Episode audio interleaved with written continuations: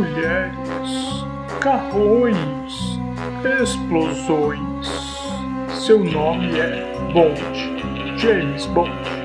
No Criticando o Filme deste episódio, o mais recente filme do espião secreto mais conhecido do mundo, 007 Sem Tempo para Morrer.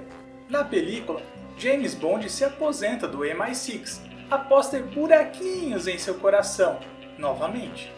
Cinco anos depois, ele recebe um pedido de ajuda de um amigo da CIA, que, novamente, o envolve com a organização criminosa Spectre.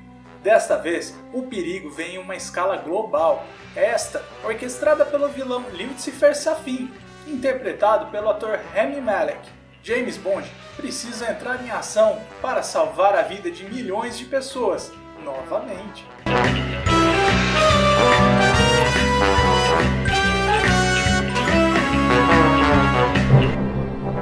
Bem-vindo ao Criticando Filme, podcast de críticas cinematográficas de obras-primas e pérolas não tão boas da sétima arte, com uma leve pitada de humor.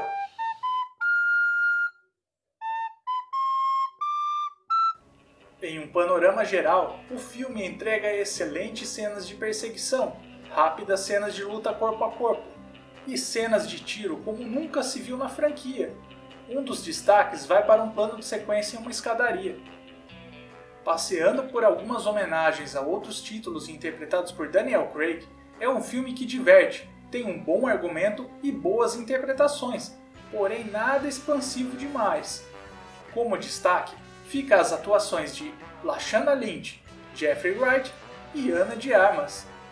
Christopher Waltz retorna como Blofeld, roubando a cena, embora sem muito espaço e tempo em vídeo, o que na verdade é bem triste, pois o ator interpreta seus personagens com muita maestria, especialmente os vilões.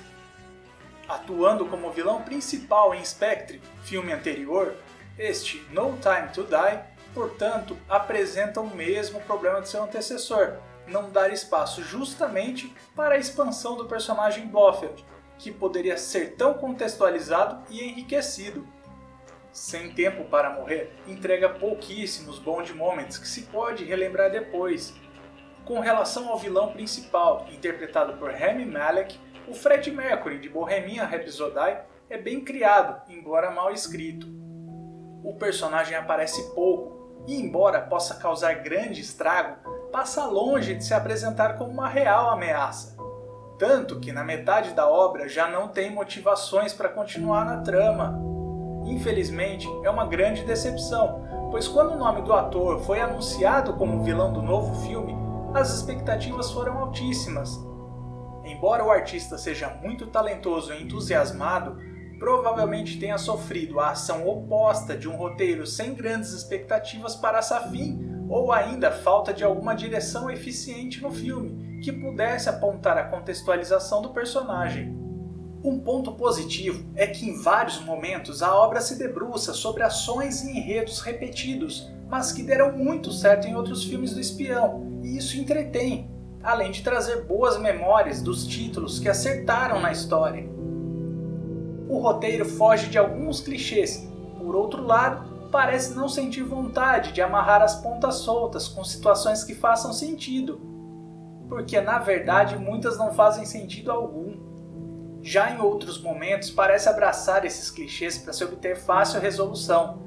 Bem, em outras palavras, sem entregar a história, o roteiro possui furos e falhas gravíssimas de coesão. Abordando da metade até o clímax, infelizmente o filme pode ser um pouco indigesto, principalmente aos fãs de 007, e o final deixa um gosto amargo na boca.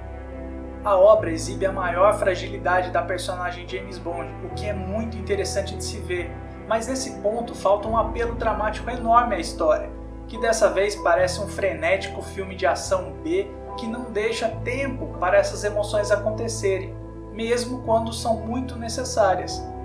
Em certos momentos, Bond está mais frio do que nunca, mas de uma forma robótica e sem sentido, Alguns momentos do roteiro trazem escolhas não inteligentes e até idiotas demais de um personagem que sempre fora muito sagaz.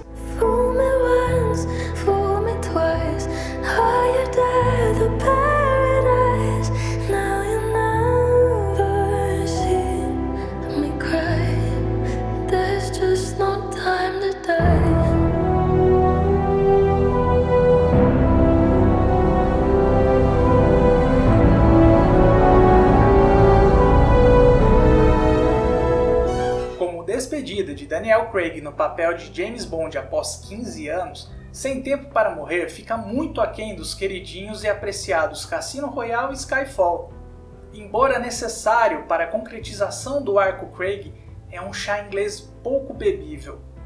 Mesmo entretendo e contando uma história mais coesa do que 007 Quantum of Solace e Contra Spectre, o filme carrega o cansaço na inspiração dos roteiros e um Daniel Craig sem fôlego para interpretar mais uma aventura do agente. Uma pena, porque fez com muito primor, entusiasmo e simpatia em outrora.